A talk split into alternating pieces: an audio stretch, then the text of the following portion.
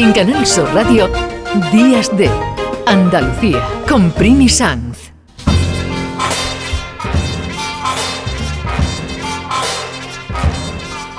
En la primera hora de mañana lunes, es decir, Hoy, esta noche, a la una de la madrugada, se emite El Flexo con la dirección y presentación de Paco Reyero. Y siempre, a esta hora, nos acerca los contenidos, nos hace un adelanto, a veces también como la semana pasada, exclusivas, sobre lo que va a pasar en El Flexo. Paco Reyero, muy buenos días.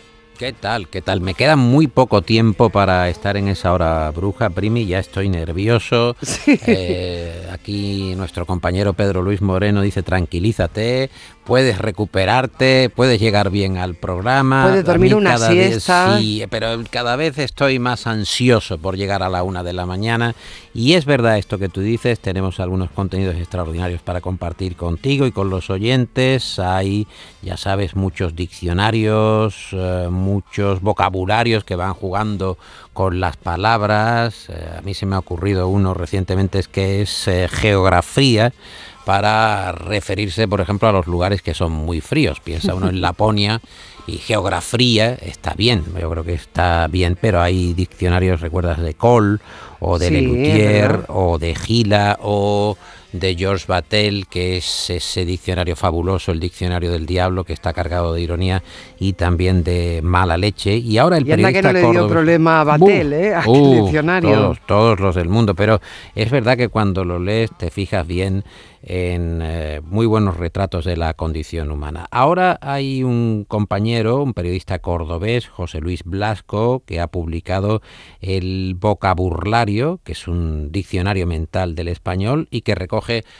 casi 2.000 eh, entradas, 2.000 definiciones en clave de humor, algunos ejemplos eh, que están en esas páginas puede ser perroviario, que es el chucho de un empleado de Renfe, está bastante bien, o el espermatozudo, que es el gameto masculino obstinado en la fecundación del óvulo, es, tozudo el espermatozoide, por tanto es un espermatozudo, o el comelón, que es eh, la persona a la que le gusta mucho el melón.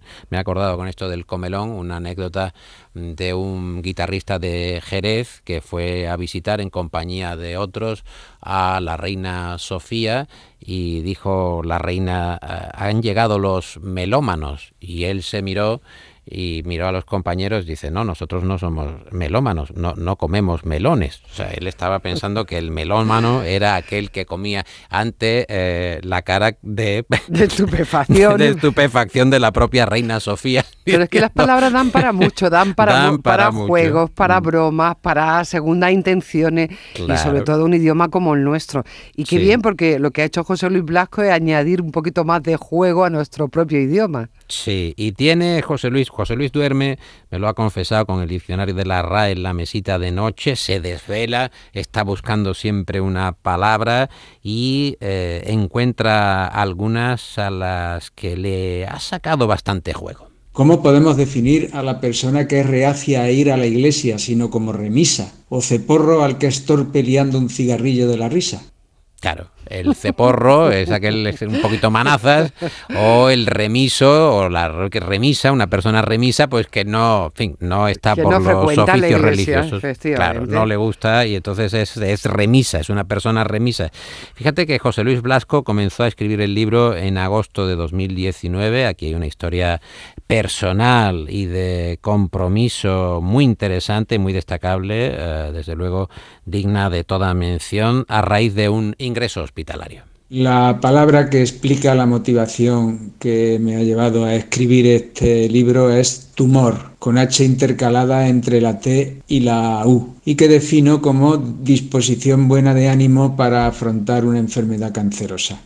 José Luis Blasco, que comenzó en 2019 eh, para hacer más llevadera su propia enfermedad, que acaba de publicar este libro, muy recomendable. No, la verdad es que sí, hay que darle la, enhorabuena a José Luis, porque es una forma de enfrentarse ¿no? a una enfermedad, a la vida extraordinaria, con sentido del humor. A mí lo del tumor me ha encantado. Sí, tumor con H intercalada y eh, la mitad de los beneficios del libro serán destinados a la Fundación Coma Espuma para proyectos humanitarios, teniendo en cuenta además que Blasco era, ah, bueno, estaba el quinto Beatle o el quinto o el sexto Stone en este caso, que era Ian Stewart, pues él es el quinto goma espuma, porque el libro está muy avalado, muy recomendado por Juan Luis Cano, por Guillermo Fesser, por Santiago Alcanda, lo que era el origen de Goma Espuma. A Blasco fue compañero de aventuras y de alguna, vamos a decir, alguna travesura con los Goma Espuma y tienen mucha amistad. Y en el libro también hay firmas de, Fesser, de Cano y, de Alcanda. Y digo que merece la pena, Primi, este vocabulario publicado en Trifaldi, Diccionario Mental del Español. Lo que sí sabemos es que esta madrugada, cuando llegue el tiempo del flexo, nos lo vamos a pasar bomba, porque está José Luis Blasco y Paco Reyero, no me quiero ni imaginar el resto de la conversación, con sacando palabritas de, del diccionario, de este diccionario que ha traído José Luis Blasco, y, y vuestro socarrón humor habitual, el de cada uno de vosotros. Así sí. que hoy no es para perdérselo si queremos reírnos un poco. Sí, y tenemos también a Nieves con Costrina, eh, que eh, se somete, hay que decir que voluntariamente, al cuestionario Proust del Flexo. Ya sabes que Nieves eh, ha publicado y está publicando libros de éxito desde hace años. Ahora entre manos y en las librerías tiene cualquier tiempo pasado, fue anterior, publicado en la esfera y sigue acumulando éxito de otros trabajos anteriores como ese retrato de su propia madre, Antonia, que merece mucho la pena recuperar. Ella es capaz de concretar una batalla o una sucesión o alguna peripecia de los Borbones en unos cuantos minutos de radio y claro, tú ya sabes que en el Flexo tratamos de preguntar cosas que no sean las habituales y nos gusta preguntarle a los eh, invitados, a los entrevistados, eh, cuáles son sus extravagancias. Hay gente que dice que mi extravagancia es robar sacarina en los bares, hay otros que dicen que leen la Biblia en francés. ¿Qué es lo que dice Nieves con Costrina de sus extravagancias? Bueno, mi mayor extravagancia es que hago maquetismo, que hago barcos de madera. Mm. Ya está, son, son mediocres, pero como son para mí. ¿Y siempre le ha gustado? ¿Siempre ha tenido esa afición? ¿Le ha gustado? No, la... no siempre. Lo, es que hubo una época cuando eh, se acabó Diario 16, cuando entró en crisis Diario 16, que yo estaba convencida, porque ya no nos pagaban en el periódico, fue una crisis tremenda, y yo estaba convencida de que iba a entrar en depresión. Estaba convencida, digo, me voy a deprimir, tengo que hacer algo manual para no deprimirme. Y entonces me planteo hacer bordado en bastidor o maquetas. Y optó por las maquetas. Por lo del bordado en bastidor, digo, cuando haya hecho ocho cojines que... Hombre, si hago un barco de guerra y hay más posibilidades. Por, por, por, lo menos puedo enseñar y decir, mira, esto lo he hecho yo. Sí. ¿Y le da resultado? ¿Le, le, le, le, calma o le ayuda? ¿Le gusta? Sí, el, es, muy, sí, es, ¿no? muy, eh, sí es, es, divertido, es divertido. Me tardo mucho en hacerlos porque lo cojo de vez en cuando, o sea, no es una cosa... Pero sí, sí, me divierte, me gusta Sí. mucho. Ahora estoy con el, el Mississippi, el rey del Mississippi. No está mal, el Mississippi. Cada uno tiene lo suyo. Primi. Todos Eh, hay tenemos alguna debilidad. sí. A mí, bueno, yo soy fan de Nieves Costrina y, y, re- y realmente es que tiene un sentido del humor hasta para contar esto, ¿no? Sí, Me ha gustado mucho lo de bordar en bastidor porque eso marca, desde luego, una generación. Sí, es una entrevista muy grata, eh, muy divertida y no hay cortapisas. Es una entrevista, bueno, pues de, de, buena relación y la verdad es que ella cuenta muchas cosas. Yo creo que es de la radio hecha con, con agrado y que los oyentes, en mi opinión, pueden disfrutar. Y luego tenemos a Juan Herrera, que ya sabes que El tiene Juan una visión muy particular de la vida, va apuntando, va haciendo anotaciones, pone notas al pie. Eh, hemos hablado, por una parte, de los temores, hemos mencionado a Tarantino, fíjate que Tarantino cuando era pequeño, pues su madre, eh, para evitar que se quedara en casa, lo llevaba al cine y veía programas dobles mm, verdaderamente sangrientos. Había asesinatos, había matanzas, había vísceras, pero su madre le decía, si no te quieres quedar en casa al cuidado de alguien, pues te vienes al cine y ves lo que echen. Ahora tú te estás callado. Así ha salido Tarantino, claro, Normal. que él veía... Ahora lo entiendo todo, Claro, lo Paco. entiendes todo. Pues fíjate, un gorila con una motosierra, eh, asesinatos de todo tipo, eh, él vio de pequeño El Padrino, vio Conocimiento Carnal, vie la- ve- veía la muerte tenía un precio, o sea, lo veía todo lo que no tenía que ver, pero cuenta Tarantino que eh, su gran temor y su gran impacto fue cuando vio, después de haber visto todo este tipo de películas, cuando vio Bambi porque él no estaba precavido. Entonces, claro, cuando va a ver Bambi y ve que es una película donde bucólicamente se muestra la vida de los cervatillos en el bosque, de los animales, y súbitamente un cazador acaba con la madre, que eso ah, lo trastornó absolutamente. Hablamos de los temores por una parte y de los sueños que es donde incide Juan Herrera, eh, sobre cómo cada uno puede soñar una cosa, pero en función de lo que va viviendo en el día a día.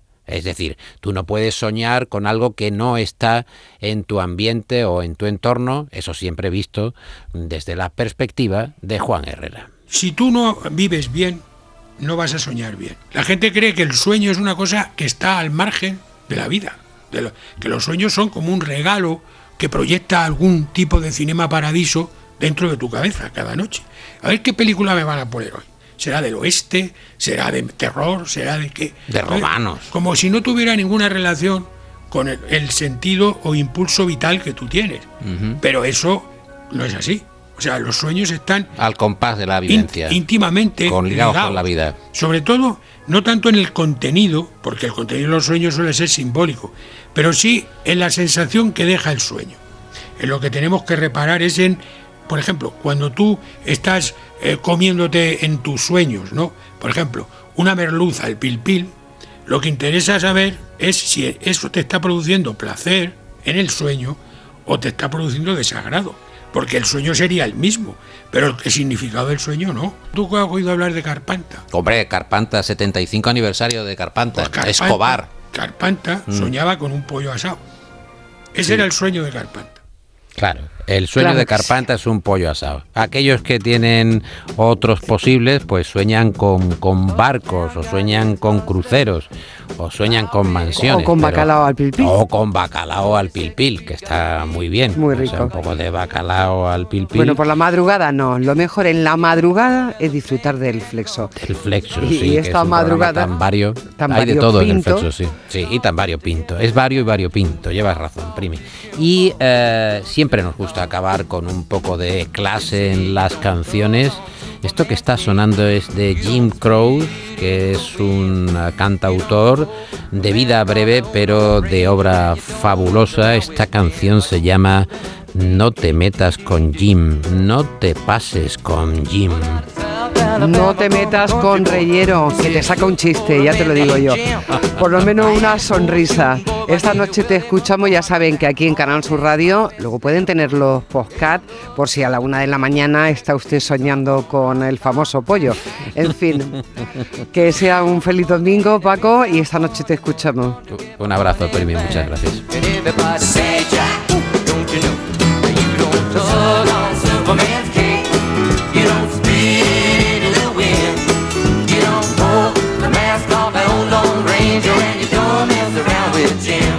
Días de Andalucía.